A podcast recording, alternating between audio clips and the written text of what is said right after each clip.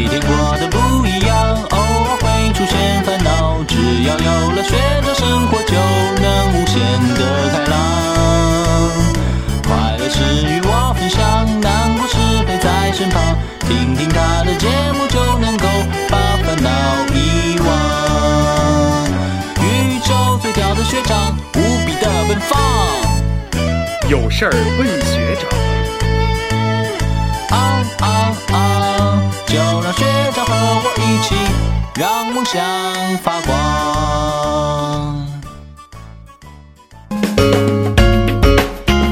听众朋友们，大家好，这里是华盛顿大学华大华生有事儿问学长栏目，我是莹莹。我是飞鱼。今天呢，我们有幸为大家请到了来自 Career Internship Center 的 Advisor Tina Dostin，她呢将为我们介绍一下 Career Center 的基本情况以及一些呃有用的求职信息。接下来就有请 Tina 来介绍一下自己吧。 Great. Hi, everyone. My name is Tina Adelstein, and I'm a career counselor in the University of Washington Career and Internship Center. To let you all know a little bit about our services and resources, we offer a variety of programs available to all students, uh, ranging from undergrad to graduate, international, domestic. Uh, some of our services and resources include we help students with resume and cover letter writing. We can help prepare them for searching for part time on campus jobs, getting ready to apply for internships. We can also help students explore their majors and their interest and what they think they want to study. We meet with students by appointments for 30 minutes. We can also meet with students for drop in advising every day, Monday through Friday, between 10 a.m. and 3 p.m. We also offer a wide variety of workshops and events all throughout the year, um, including career fairs, our annual internship fair. We also provide programming in our lobby, and then we also teach classes for freshmen and sophomores, and then juniors, seniors, and transfers. And then we also provide a really great resource called Husky Jobs, and that's the University of Washington's internal online employment database. And on that site, we have hundreds of positions posted for on campus employment, internships, and then also part time and full time opportunities off campus as well. Wow, a lot of great resources. How about now we expand a little bit and talk about them one by one? Or do we want to start with resume? Sure, that's great. Many students come to us uh, without a resume at all, and so we can meet students wherever they're at. If a student has nothing, we can definitely coach them on the process of creating a resume. Things to include we have a really great resource called the Career Guide, and that's available from our homepage, but we also have hard copies available from our center. And in that guide, we have some great examples that we really encourage students to take a look at the information, the layout, how things are formatted, to give them a sense of how to organize that information and really present their best self. And that's what I think the career counselors are really, really good at doing is helping coach students talk about what their strengths, what their interests are, and being able to translate some of their experience, whether it's volunteering in high school, being involved in a club or some kind of activity or even sports, and how to market themselves once they arrive here at the University of Washington. So even if they're applying for a job that they don't have experience in, they can talk about, well, here's what I did as a volunteer and how that might translate to this position that I'm now seeking. Uh, so for students in different majors, do you guys have different recommendations to them? Yeah, so that's a great question. And just something that I want students to be aware of is we do serve all students. However, for students who have already been accepted into the business school or into the College of Engineering, there are uh, career advisors and career centers specifically in Foster and also in the Career Center at Engineering, which is located in the basement of Loew Hall. And there are other offices around campus uh, that also have career advisors, so such as the iSchool for students who are majoring in informatics. But we'll work with students uh, whether they are still exploring majors and trying to figure out what they want to do, or students who know immediately what they want to do, also freshmen who have been directly admitted into a major. And we'll talk with them about why do you want to pursue that? Why do you want to study that? Do you think you know what you'd like to do once you graduate? Um, some students have a very clear sense of I'd like to become uh, a doctor, or I want to go to law school, or I'd like to go into finance, I want to be an analyst. And other students are still exploring, and that's the beauty of being here at the University of Washington. Eh, So, for example, when a freshman just get into the school, should they just go to Career Center and find something important to them? I think that's a great question, and really, I never, I, I think it's never too early to come to the Career Center.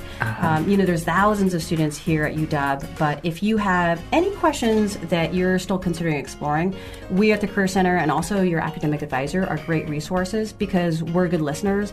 We can talk with you about where your interests um, have been in high school, maybe thinking about what do you really want to explore here at the UW because this is a pretty amazing place and there's thousands of opportunities to get involved. So maybe think about where your hometown was, right? Where did you go to high school? What did you do there? And what couldn't you do? Were you limited by geography, by the size of your school, by resources? And chances are, if you want to do the thing you're dreaming of, the UW probably has it. And if we don't have it, you could probably start a club or find it happening somewhere on campus. And so I absolutely encourage freshmen to come early and meet with the career counselor so we can get started on that process of exploring and helping them engage in their time here at the UW. Yeah, that's very cool. Excellent.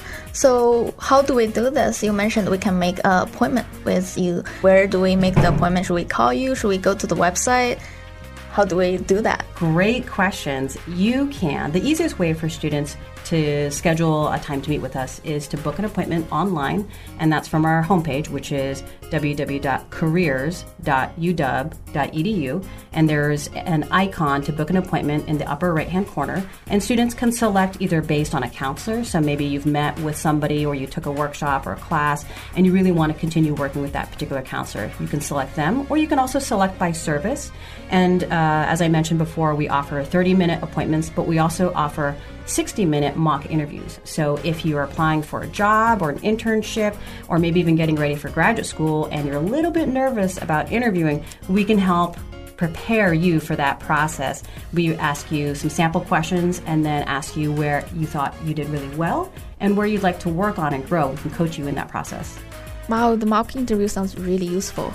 And I know it's a free resource for current students, right? But we all know that many students will get their interviews after the graduation too. So would they still be able to come back and get the mock interview then? Well, I'm so glad you asked that question because as of June 1, we're actually changing our policy. So now, alumni who are two years out, so if you've graduated, um, you know, two years ago, you can still use our services uh, for free. So that includes the 30 minute appointments as well as the mock interviews. And just so people know, all of our events, all of our workshops, our career fairs are always free and open to the public. And technically, you don't even have to be a University of Washington student or alumni to come to one of those fairs. Wow, that's good to know. So we've talked about the appointments. How about the droppings? Yeah, great question. So the drop ins are available Monday through Friday, 10 a.m. to 3 p.m., and these are 15 minute sessions. So they're really designed for fairly quick questions around I'd like a second set of eyes to help me review my application materials. I've had students come in with questions about I want to negotiate salary or how should I best respond to this email. They are uh, sessions that you in order to schedule a session, you come into the Career Center lobby and then you go to our front desk kiosk, you type in your student ID, and then you select a 15 minute time slot that works for your schedule. And we usually have plenty of availability throughout the day. Nice. Mm-hmm. So you mentioned about Career Center have some classes for students who want to find a job. Can you talk about it in details? Sure. The classes are actually called career planning and exploration and career planning and strategy. And we have two different classes. So we teach classes winter quarter and spring quarters. The class for freshmen and sophomores, technically first year students and second year students, because sometimes people come in with a lot of credits, but they're technically a first year student here. That class is designed to help students think about what you're really good at, what you enjoy doing, what are you interested in, um, where do you think you maybe want to try an internship, and then we will work with students to help them prepare a resume, how to write a cover letter, to look at their LinkedIn profile.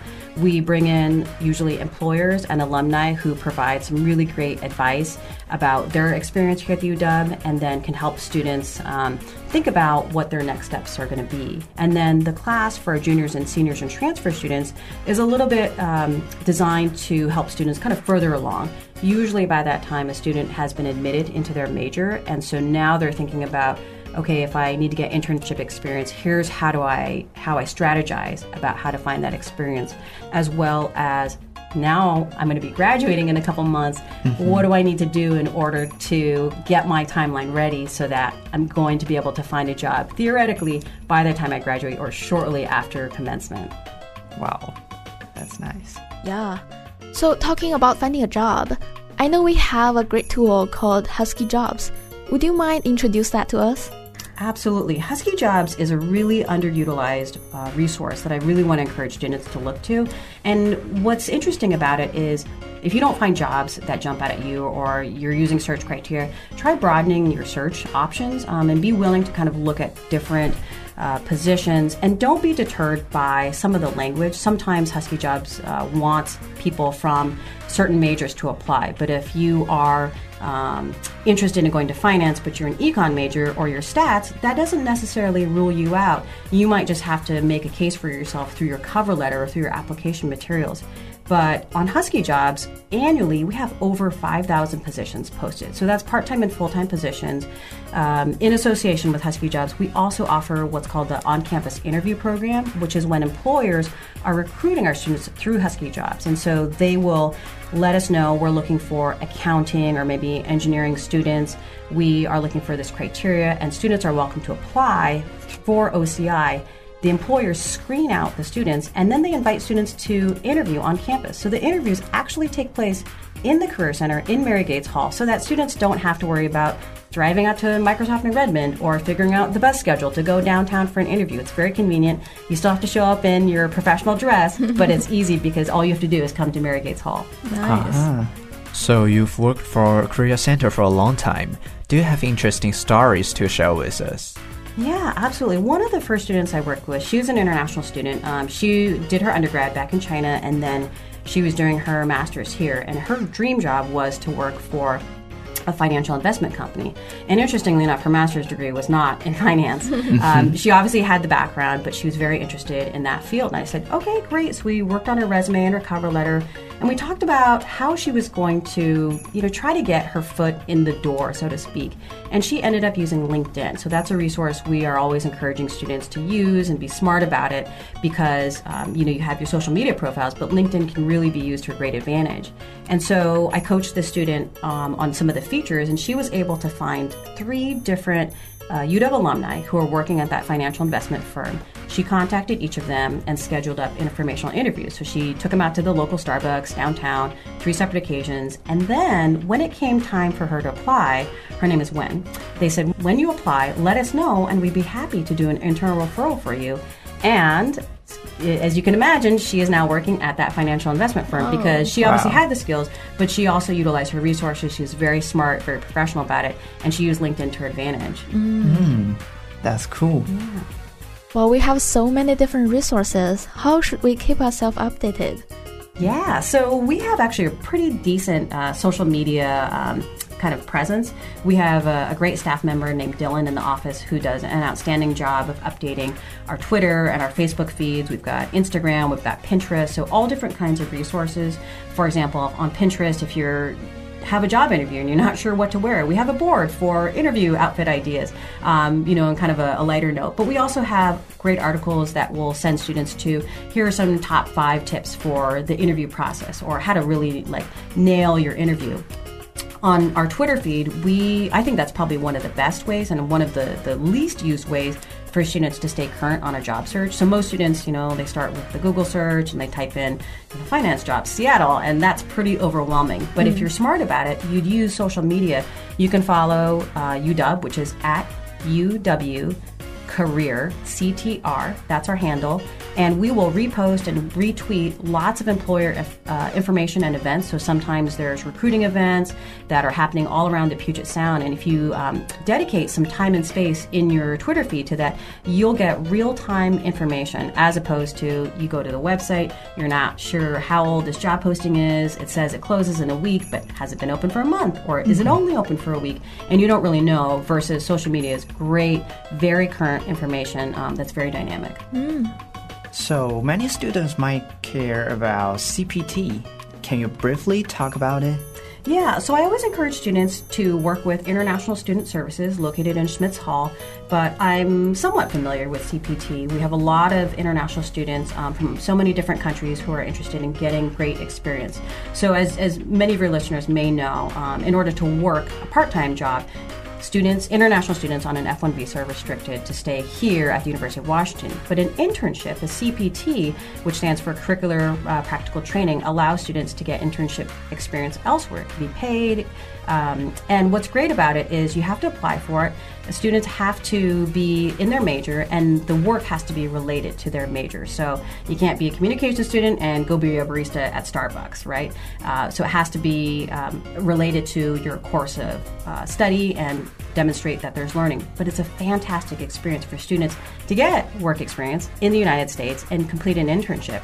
And similarly with OPT, um, that's a pretty specific process with an online application, but there are some rules and regulations that have changed. But um, it's certainly possible for international students to pursue OPT and find work here in the United States. In fact, our center offers some really, really great programming specifically for international students. So, Katie Hearn-Zong is one of our uh, counselors in the Career Center, and she dedicates much of her programming and her time specifically to um, hosting workshops and events just for international students. Mm-hmm. Well, thank you for sharing all those information with us. Is there anything else you want to go over? Yeah, so I think that once a student is matriculated for classes, once they are signed up for classes, they can start looking at Husky jobs. So I think that's a great uh, resource. In mm-hmm. addition, we offer a session at Dawg Daze called Student Jobs on campus, and I will lead that session with uh, my partners from the hub and then also from Housing and Food Services. And so what we're doing is we're talking with students about what jobs are available their freshman year. So Housing and Food Services talks about the application process, what they're looking for in terms of hours, and then our representative from the hub will be talking about what skills and qualifications that she's looking for. And so it's a great primer. I think students who attend that session are going to have a leg up, an advantage over their peers who don't attend because they'll know what skills and what qualities and also what jobs are going to be available in the fall. Now, that being said, I don't necessarily encourage people to jump and go find a job full quarter because when you first start here at the University of Washington, it's a really big place. Maybe you're mm-hmm. coming from a different country and you're learning all, you know, new different things about this culture, this city, you know, the bus system, where to go for classes, your residence hall. And really, your fall quarter should be about having fun, exploring, you know, going onto the field and doing the Big W and other fun Dawg Daze events.